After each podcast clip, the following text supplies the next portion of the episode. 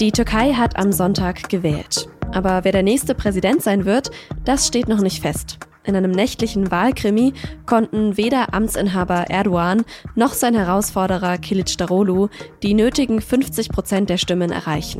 Sie müssen also in zwei Wochen in eine Stichwahl. Was da in der Nacht auf Montag passiert ist und wer die besseren Chancen in der Stichwahl hat, darüber habe ich mit Raphael Geiger gesprochen. Er berichtet für die SZ aus der Türkei.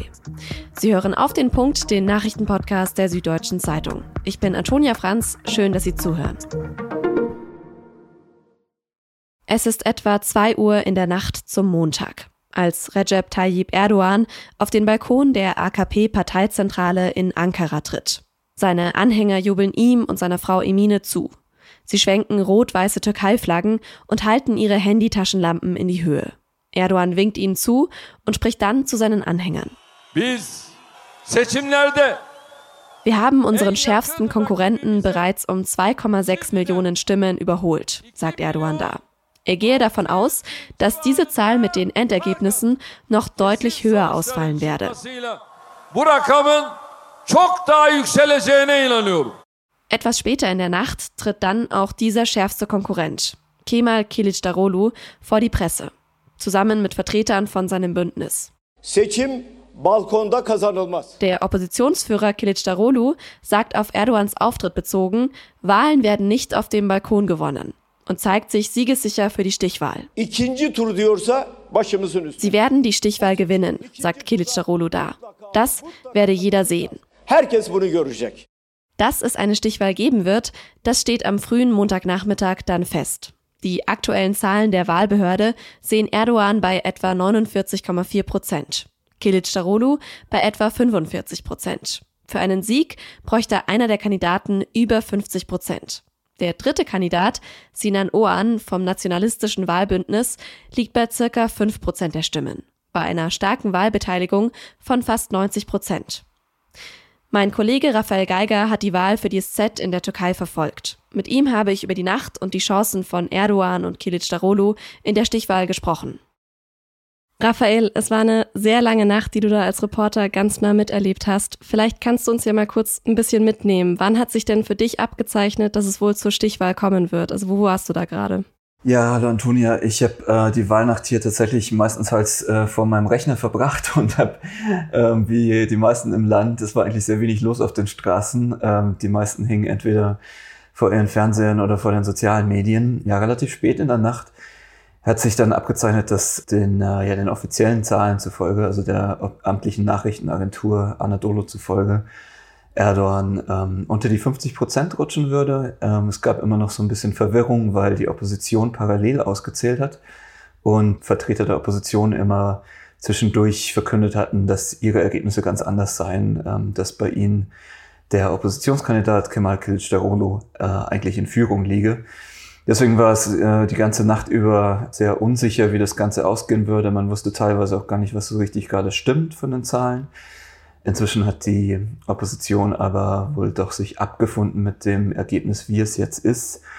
Und ähm, Erdogan trat dann um zwei Uhr, glaube ich, zwei Uhr in der Nacht auf den Balkon seiner Parteizentrale in Ankara.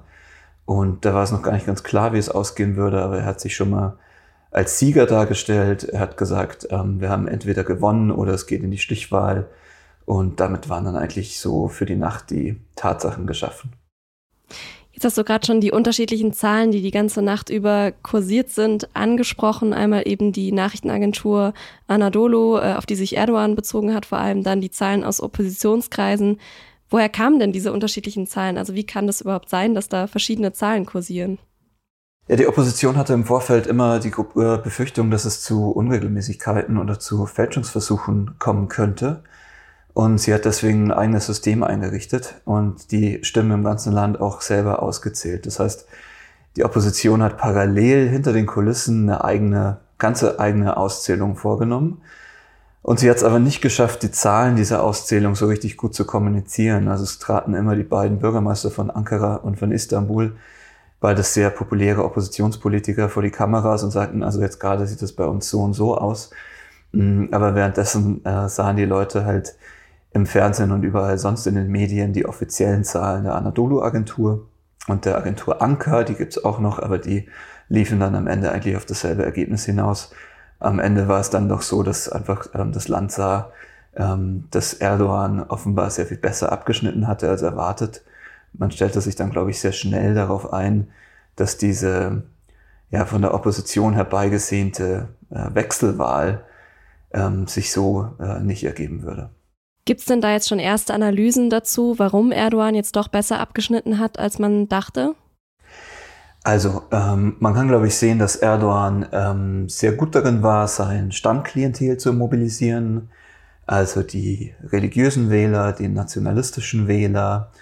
Er hatte am Wochenende noch Auftritte, die genau dieses Publikum ansprechen sollten. Er war in seinem Heimatviertel Kasim Pascha hier in Istanbul also ein paar hundert Meter da von dem Haus, wo er aufgewachsen ist, äh, ganz bei seinen Wurzeln. Er hat danach gebetet in der Hagia Sophia, die er ja wieder in eine Moschee äh, hat umwandeln lassen.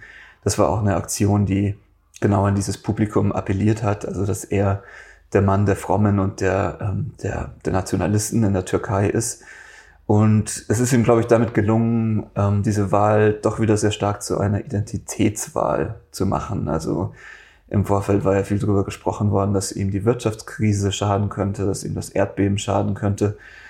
Aber die Leute sind ihm dann doch, ähm, selbst in den Erdbebengebieten, ähm, überraschend treu geblieben, weil sie offenbar doch in ihm nach wie vor einfach den Mann sehen, dem sie vertrauen, ähm, der einer von ihnen ist, ähm, der so spricht wie sie. Und der Wechsel zur Opposition war dann für einfach zu viele Wähler offenbar einen Schritt zu weit, einen Schritt zu groß. Ähm, sie blieben dann doch dem Mann treu, den sie kennen und den sie über die Jahre ja einfach richtig äh, schätzen gelernt haben. Trotzdem muss Erdogan jetzt zum ersten Mal in eine Stichwahl. Ganz gereicht hat es dann doch nicht für ihn. Was heißt das denn jetzt für die nächsten Tage und vor allem die nächsten zwei Wochen? Was wird da jetzt in der Türkei noch passieren vor dieser Stichwahl? Also ich glaube, man muss befürchten, dass es so ähnlich weitergeht wie bisher, nur vielleicht noch ein bisschen intensiver. Die Opposition wird natürlich versuchen, jetzt oder nie alles zu mobilisieren. Es war ja schon eine sehr hohe Wahlbeteiligung, aber ähm, es geht ja jetzt wirklich darum, in zwei Wochen diese, entweder diese historische Chance, Erdogan noch aus dem Amt zu vertreiben, zu nutzen, auch wenn sie deutlich kleiner ist seit gestern, oder eben fünf Jahre weiter unter Erdogan. Das ist ähm, für die Leute natürlich die Alternative.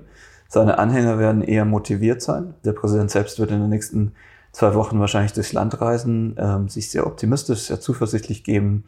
Er hat ja auch die Parlamentswahl, also seine Partei und sein Bündnis hat parallel die Parlamentswahl gewonnen. Auch das wird ihm Aufwind geben und Erdogan wird es so darstellen, als wollten ihn die Türkinnen und Türken weiterhin, als wären die Umfragen im Vorfeld der Wahl falsch gewesen, als wäre er nicht nur der Mann der Vergangenheit, sondern auch der Mann der Zukunft.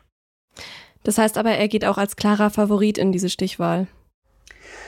Er geht als Favorit in diese Stichwahl, weil der dritte Kandidat, ähm, Sinan Oğan, das ist ein sehr rechtsnationalistischer Kandidat, der hat fünf Prozent der Stimmen bekommen, das ist besser, als viele erwartet hatten. Ähm, der hat sich zwar noch nicht entschieden, ob er nur eine Empfehlung ausspricht, wo seine Wähler hinwechseln sollen, aber ähm, die Wähler, die ihn gewählt haben, dürften zumindest zum Teil zu Erdogan wechseln, weil sie eben nationalistisch gesinnt sind, äh, eher rechtslastig äh, gesinnt sind ähm, und wahrscheinlich äh, mit, der, mit dem Oppositionsbündnis, zu dem ja inoffiziell auch die Kurden gehören, äh, nichts zu tun haben werden wollen. Das heißt, Erdogan wird von dem dritten Kandidaten einen guten Teil der Stimmen äh, bekommen können und dem amtlichen Ergebnis zufolge ist er ja bei knapp unter 50 Prozent, 49, irgendwas. Das heißt, ähm, ist, ist eigentlich gar nicht so weit für ihn über die 50 Prozent. Das heißt, ja, man muss davon ausgehen, dass er äh, in die Stichwahl als Favorit geht. Oan wird ja jetzt auch so ein bisschen schon als, als Königsmacher da irgendwie auch gesehen mit, mit den fünf Prozent der, der Menschen, die er überzeugen konnte. Sicherlich wird ja schon auch Kilic Darolo mit seinem Bündnis versuchen, ihn zu überzeugen, für ihn die Wahlempfehlung abzugeben. Ist das denn irgendwie überhaupt wahrscheinlich oder ist es eher so, ja, wie du gesagt hast gerade, dass, dass da eher Erdogan die Wahlempfehlung vielleicht bekommen wird von ihm? Also Kilicdaroglu war in der Vergangenheit äh, in einem sehr gut, nämlich er hat eben dieses Oppositionsbündnis geschaffen, zu dem ja tatsächlich sehr unterschiedliche Parteien gehören, von Islamisten über Rechtsnationalisten bis hin eben zu kurdischen ähm, äh, Wählern, die zwar nicht äh, zum Bündnis offiziell gehört haben, aber die sich ähm, äh, ausgesprochen haben für Kilicdaroglu als Kandidat. Ähm, das heißt, ähm, er wird es auf jeden Fall versuchen. Er hat ähm, Ohren gestern schon angerufen, noch in der Nacht und ihm gratuliert und er wird auf jeden Fall versuchen, ihn zu umwerben. Ich kann mir aber vorstellen, dass selbst falls Ohren ähm, sich unwahrscheinlicherweise für die Opposition entscheiden sollte, ähm, dass viele seiner Wähler da nicht mitgehen, weil einfach ähm, in dem Klientel, das er angesprochen hat, die Skepsis gegenüber dem sehr linken Kandidaten Kılıçdaroğlu, gegenüber seinen kurdischen Verbündeten am Ende zu groß ist und man sich dann bei Erdogan einfach mehr ja, zu Hause fühlt. Dann sind wir trotzdem gespannt, was die nächsten zwei Wochen noch passiert und vielen Dank für deine Zeit, Raphael. Ich danke dir sehr gerne.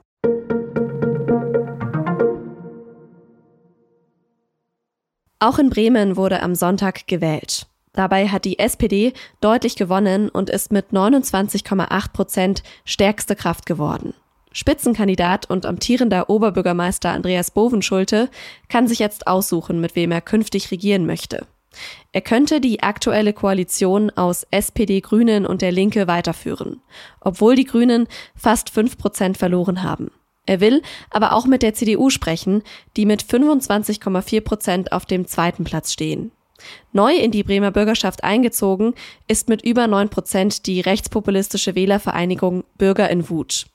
Ob es die FDP in die Bürgerschaft schafft, ist noch nicht ganz klar. Aktuelle Hochrechnungen sehen die Partei aber bei 5,2 Prozent.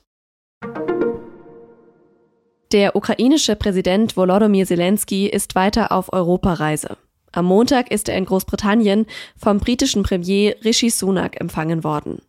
Bei den Gesprächen ging es wohl vor allem darum, dass die Ukraine sich Kampfjets aus Europa wünscht. Das hat Großbritannien bislang abgelehnt, hat aber die Ausbildung ukrainischer Piloten angeboten. Großbritannien hat außerdem angekündigt, dass das Land der Ukraine Flugabwehrraketen und hunderte Kampfdrohnen liefern wird. Die Drohnen hätten eine Reichweite von mehr als 200 Kilometern. Vor seinem Besuch in Großbritannien war Zelensky am Wochenende unter anderem auch in Deutschland und hat dort den renommierten Karlspreis entgegengenommen.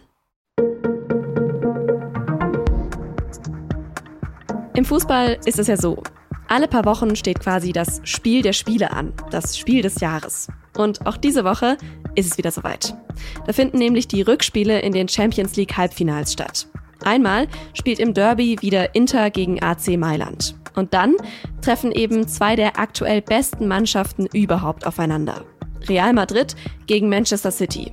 Die haben im Hinspiel unentschieden gespielt. Jetzt geht es also wirklich um alles. Wie die Chancen der Teams stehen, es ins Finale zu schaffen und auf wen es in den Mannschaften besonders ankommt, darüber sprechen meine Kollegen und Kolleginnen in der neuen Folge von unserem Sportpodcast und nun zum Sport. Den finden Sie in Ihrer Podcast-App und auf sz.de slash podcast. Redaktionsschluss für Auf den Punkt war um 16 Uhr. Produziert hat diese Sendung Immanuel Pedersen. Vielen Dank fürs Zuhören und bis morgen.